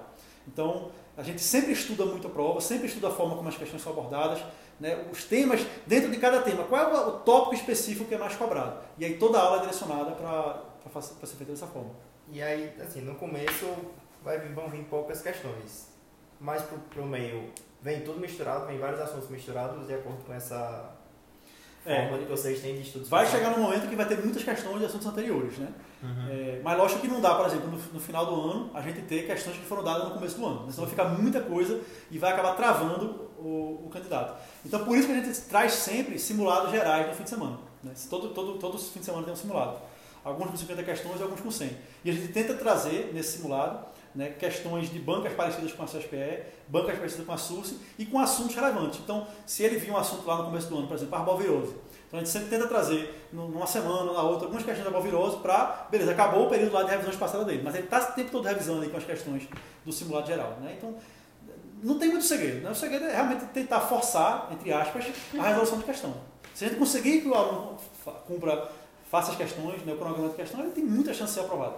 Né? Teoria é importante, é, apostila, aula é importante, mas não é o que vai fazer ele ser aprovado, é as questões. Então a gente tenta sempre forçar isso aí. Né? E te- tem- sempre tentar trazer uma coisa lógica, com inteligência, que faça sentido para a prova que ele vai fazer. E o que é que tu espera do El Médico Residente nos próximos anos? Vai ter um médico residente aí pro Brasil inteiro? Qual que é o planejamento? Se É, puder falar. Se puder falar. Ei, pode falar, assim, dá um spoiler para os Só seguidores. spoiler pros Nossos seguidores. internautas.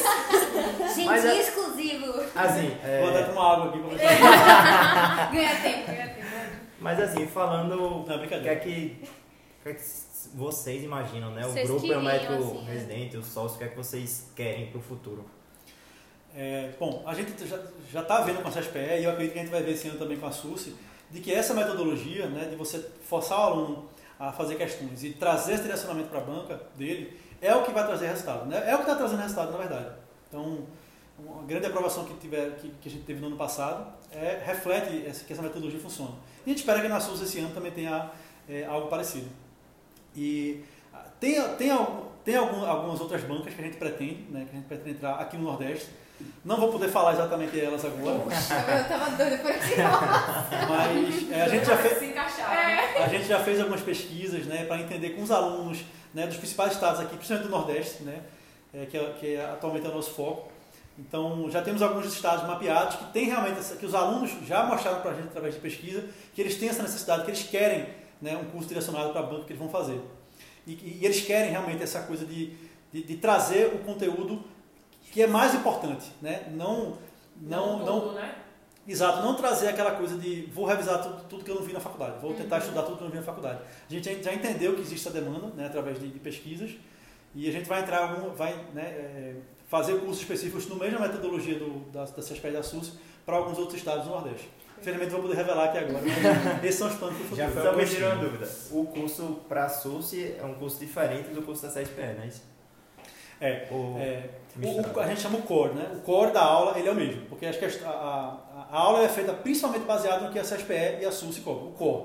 né? Mas o, o- o diferencial, o que vai fazer essa diferenciação teórica, é na dica de prova, né? que, é, que é como se fosse um braço da aula. Ele assiste aquele conteúdo, né? por mais que a gente, por mais que seja importante trazer o direcionamento, glomerulopatia vai ser glomerulopatia aqui em Brasília, nos Estados Uhum. Unidos, na África, em todo canto de glomerulopatia. Então a gente tenta trazer de- de- desse core central, do mais importante daquele assunto, da forma como é cobrado na CSPE e na SUS e no Dica de Prova, que é esse complemento da aula, aí a gente aprofunda realmente naquele assunto no que a banca costuma cobrar. E aí, além do Dica de Prova, tem os direcionamentos através de simulados de fixação, que são direcionados também para a banca que, que o aluno se inscreveu.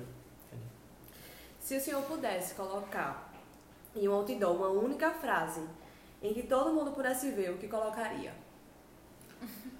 Você assiste Excepcionais? Podcast? Assiste não, escuta. Escuta. Essa é dele, né? É de Marcelo Toledo? Essa é de. Eu vi em GeoJ.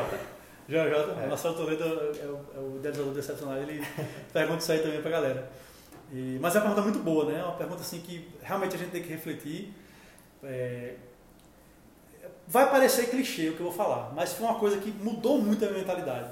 Né? No, nesses, principalmente depois que eu, que eu comecei a estudar para passar anestésio, né? que eu fui muito desafiado e que eu vi que, pô, eu consigo fazer as coisas. Eu consigo, eu gostei três meses, fui aprovado anestésio. Né? Me, me, me, me desafiei a empreender num negócio que, pô, o que, é que a gente sabe de gestão, de marketing, de fazer curso dentro da faculdade. Então, estudei, me desafiei é, e a coisa está acontecendo. Né? Então, é uma frase bem clichê, mas que às vezes a gente tende a ignorar ela. Né? Acredite no seu potencial. Só isso, só isso. Porque é isso que acontece, a gente não acredita.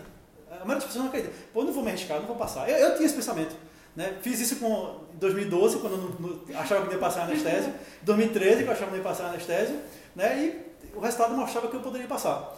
E aí a gente, por não acreditar, deixa de fazer algumas coisas, deixa de, de, de encarar alguns desafios e acaba sendo infeliz.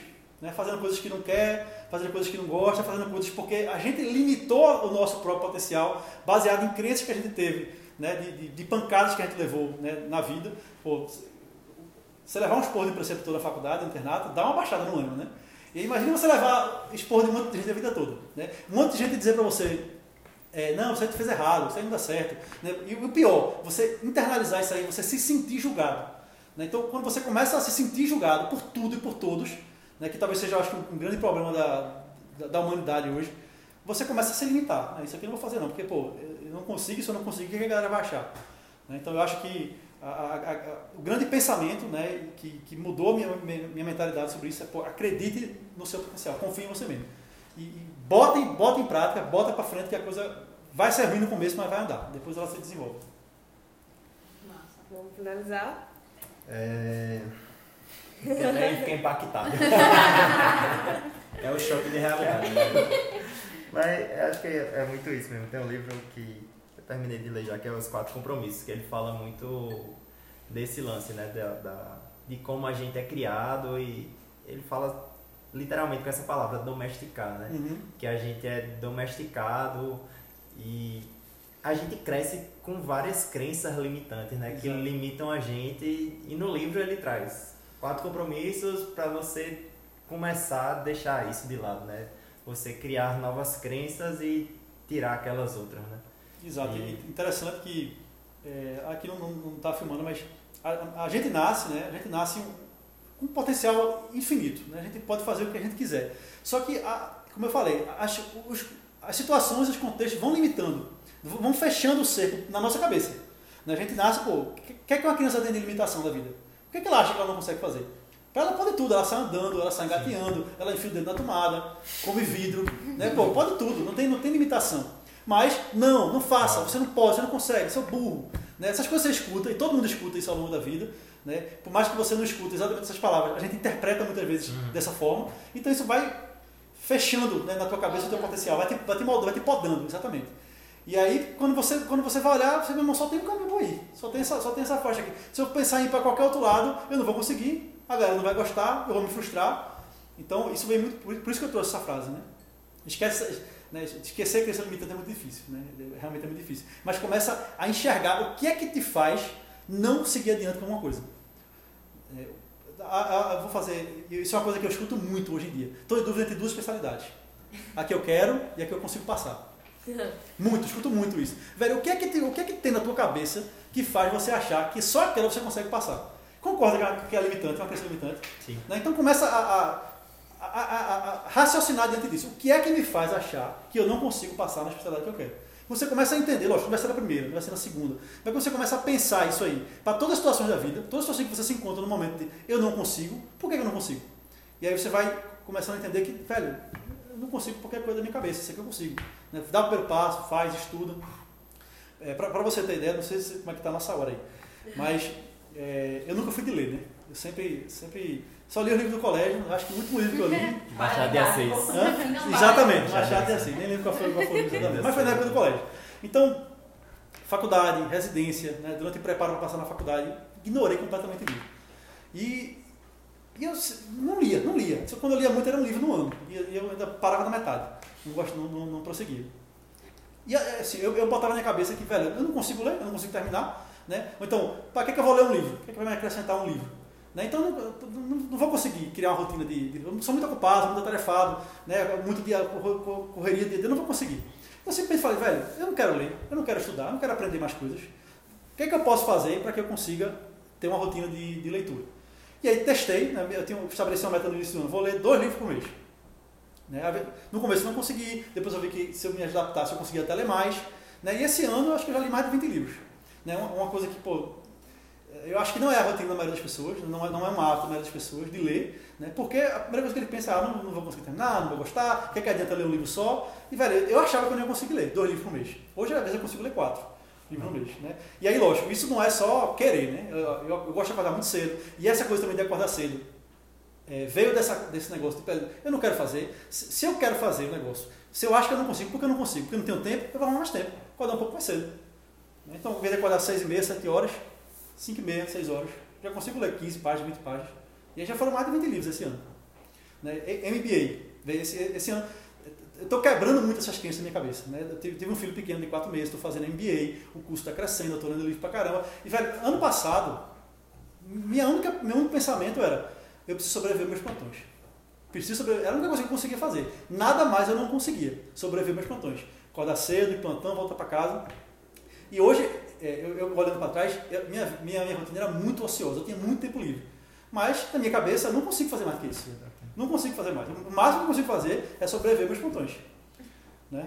Então, quebrei essa crença e hoje eu consigo fazer muito mais coisa. Né? Lógico, é, me perco em algumas coisas, erro na mão em algumas coisas, é, desvio o foco do que eu devia fazer, mas eu vou, vou moldando, vou aprendendo, vou entendendo o que é que faz mais sentido, o que é que vai me trazer mais resultado, o que é que eu estou gostando mais de fazer, e aí vou moldando. Né? Mas tudo vem de quebrar a crença de que eu não consigo. Por que, que eu não consigo? E só se questionar. Se questionar, eu não consigo, e aí você vai começando a fazer as coisas. Isso da leitura é muito legal, porque assim, eu também sempre fui assim, no colégio eu odiava ler, enfim. E aí, até que eu li um livro, que foi O Poder do Hábito, e a partir daí mudou tudo. Eu comecei a ler mais, eu vi que dava tempo, eu vi que, tipo, passei a viver mais a vida em si, sabe? Tipo, ver que os dias você conseguia render mais o dia, conseguia fazer mais coisas, perdendo tempo. Coisas que não, muitas vezes não vão lhe agregar em nada, né? E ver os gaps ociosos para poder, enfim, acrescentar. Mas, fechando todo esse papo aí, muito bom. A gente vai pro biscoito da semana. É, começa aí pelo convidado, Dr. Bruno. O que é que Bom. o senhor tem aí de. Eu sugiro vocês assinarem o Café Comédia. Assinaram, Ele já segui, tá, segui. escuta, ele profetizou, não tem nada pra assinar. Não existe canto nenhum. Quem sabe, quem sabe. Mas, Quem sabe? Quem sabe um dia, né? A plataforma. A gente aí, chega, a gente chega. Ensino. Não, mas é, óbvio, né? Tem que seguir o Café Comédia, com certeza. Mas é, Teve um livro. corte lá depois no Instagram. Seguir o Café com Médico com a voz dele. Ele bota a, a foto de fundo assim, patrocina. a publi. Bom, te- ano passado teve um livro que. Ano passado não, 2019. Não, foi 2000, 2000, 2019, foi 2019. É, eu tava muito nessa coisa de não, não consigo, não vou tal. E aí um amigo meu me recomendou um livro. Né? É, esse livro que, eu, que ele recomendou abriu muitas coisas. Não, abri, não, não quebrou de cara algumas crenças que eu tinha. Nem me fez fazer coisas que eu, que eu gostaria de fazer de imediato. Mas ele abriu uma coisa na minha cabeça assim, que foi absurdo. Né? Não sei se vocês já leram o livro Mindset. Sim. É, é, é, é, e é isso que eu trago aqui dessas, crenças limitantes, né? A gente às vezes fica com uma mentalidade de que, velho, eu, é isso que eu consigo fazer, não dá pra fazer mais que isso. Eu- é isso que eu consigo fazer, é só isso. Não consigo passar disso. Né? E isso você, é uma mentalidade é, fixa, né? É o que, o que o livro chama de mentalidade fixa. Você pa- parece que está condicionado àquela coisa. Né? Quando as pessoas que têm uma mentalidade de crescimento, que, que gira essa chavinha, e eu acho que eu girei, né? não sei se foi exatamente com esse livro, né? que eu nem li ele todo, para falar a verdade. Mas, Amiga, comigo contigo. é, nem li ele todo. Mas me despertou essa, essa curiosidade. Eu terminei de ler ele depois, esse ano, inclusive. É, mas despertou essa, essa coisa de, velho, por que, que eu estou me limitando? Por que, que eu estou com essa mentalidade de que eu não consigo, eu não posso? E tem um monte de gente aí que faz um monte de coisa. Que faz coisas que o próprio cara não acreditava que seria possível fazer. Né? Eu, eu gosto muito de ler também biografia de empreendedor. Né? Estou nessa, nessa, coisa, nessa onda de empreender e tal. Então eu leio muito biografia de empreendedor, de, de cara que começaram do zero, e construíram impérios e tal. E, velho, esses caras estão lá, eles fizeram essas coisas todas por causa da mentalidade deles. Não foi outra coisa. Né? Lógico, essa mentalidade fez com que eles se esforçassem para chegar no resultado dele. Mas não foi uma base de conhecimento técnico, não foi uma é, estar com pessoas que trouxessem, é, agregassem para ele, né, que, os famosos QIs, né, os que indicam. Não foi isso. É a mentalidade de que eu vou fazer essa porra, desculpa o palavrão aqui. Não, Eu vou fazer esse negócio. Nós temos Eu vou fazer isso aqui e não tem quem me segure. Esses caras é que, que conseguem alcançar resultados absurdos, né? É, se- se- talvez até devia um pouco do tema aqui, mas é, recentemente li a biografia, não sei se vocês conhecem Elon Musk, né? O- Sim, é o o dono da Tesla. fundador da Tesla, da SpaceX e tal. Li, tô lendo agora a biografia de, de Jeff Bezos, que é o dono da Amazon.com. Né? Não que eu me inspire por o dinheiro desses caras, não é isso, velho. É a mentalidade que esses caras têm de focar nas coisas certas, de entender que eu vou errar no começo, errar muito, né? Inclusive, tem uma história interessantíssima da Amazon. Quanto o cara perdeu, investidor lá dando pancada nele, não, você falou que era garantido, e perdendo milhões, centenas de milhões. E, velho, é um aprendizado. Perdi aqui centenas de milhões, aprendi. E o próximo passo eu vou acertar. Essa é a mentalidade que a gente tem que ter. Né? Não é se limitar de, ah, isso aqui eu não consigo, então não vou fazer, vou nem tentar. Velho, eu só preciso dar o primeiro passo para mostrar para mim mesmo, e aí eu, eu- eu internalizo muito isso. Quando eu dou o primeiro passo e vejo que a coisa anda, e vejo que eu consigo ter, que eu consigo ter os primeiros resultados, eu vou começando a, a- moldar cada vez mais esse mindset de, de crescimento. Né? Pô, sempre, sempre eu me esforço, sempre que eu faço alguma coisa a mais, sempre que eu tenho um resultado a mais, eu reforço isso e aí vou fazendo cada vez mais e mais e mais e mais. E o infinito e, e o limite não tem. Né? Quando, você, quando você se limita na sua cabeça, aí realmente é, você, você se limita. Aí não, não, não- consegue expandir os horizontes, não consegue ver outras coisas, não consegue tentar coisas novas, se desafiar. Mas quando a, a mentalidade é de aprender, de crescer, se desenvolver e de buscar sempre coisas novas, aí não tem limite. Com certeza. É, eu vou seguir com o meu biscoito. É, meu biscoito vai ser um livro também. É, meu livro vai ser o livro de Bernardinho. Tô lendo agora, tô mais ou menos na metade, que é o livro Transformando Sol em Ouro.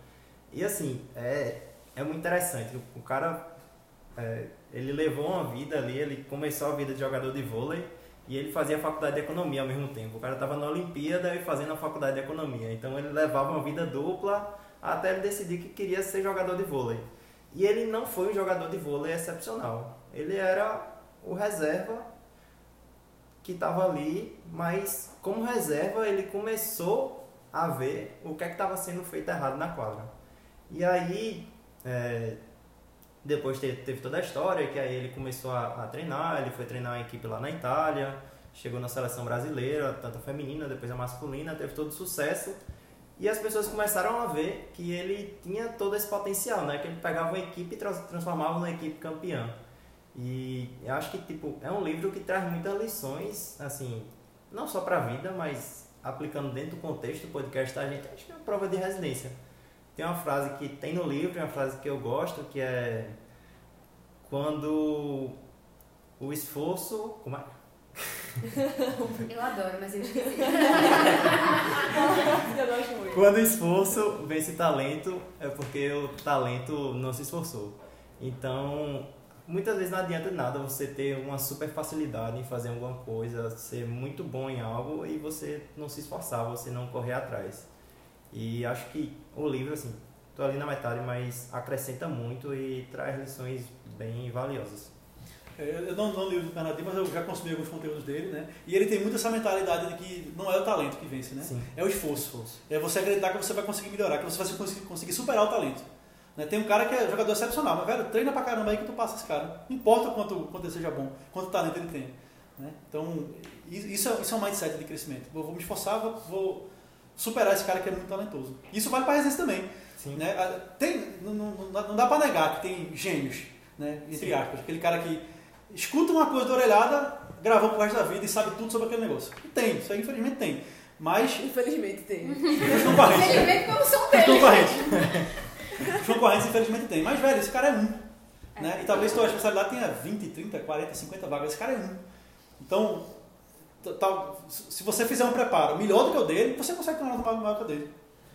Então, Ele é, até- é, é esforço, né? Eu acredito muito nisso aí. Ele até cita o caso de um jogador norte-americano de. Como é? De futebol americano. Que ele era baixinho e tudo, não tinha potencial para ser um grande jogador, e na escola desacreditavam ele, ele foi atrás, na faculdade desacreditavam ele, ele foi atrás, se tornou profissional e se tornou um cara grande, né? Então, assim, acho que é essa pegada mesmo. De se esforçar, correr atrás, que dá certo. É o não, tem, não existe segredo de sucesso, né? Exatamente, né? Eu não sei se vocês viram a, a, a série da Michael Jordan, esqueci o nome da série. Sim, é. Meu irmão, aquele cara, é, tudo bem, ele tinha, ele era um jogador, né? mas bicho, é muito esforço, né? muito, muito, muita concentração, muita disciplina.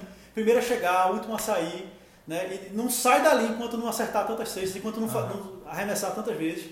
Disciplina, disciplina, esforço. Né? Ele mesmo sabe disso, que não foi o talento que talvez ele tenha que levou ele a ser um dos maiores esportistas de todos os tempos. Foi a disciplina que ele teve de, velho, eu vou me esforçar, vou ser o primeiro a chegar, o último a sair, só saio quando fizer tantas, arremessar tantas cestas.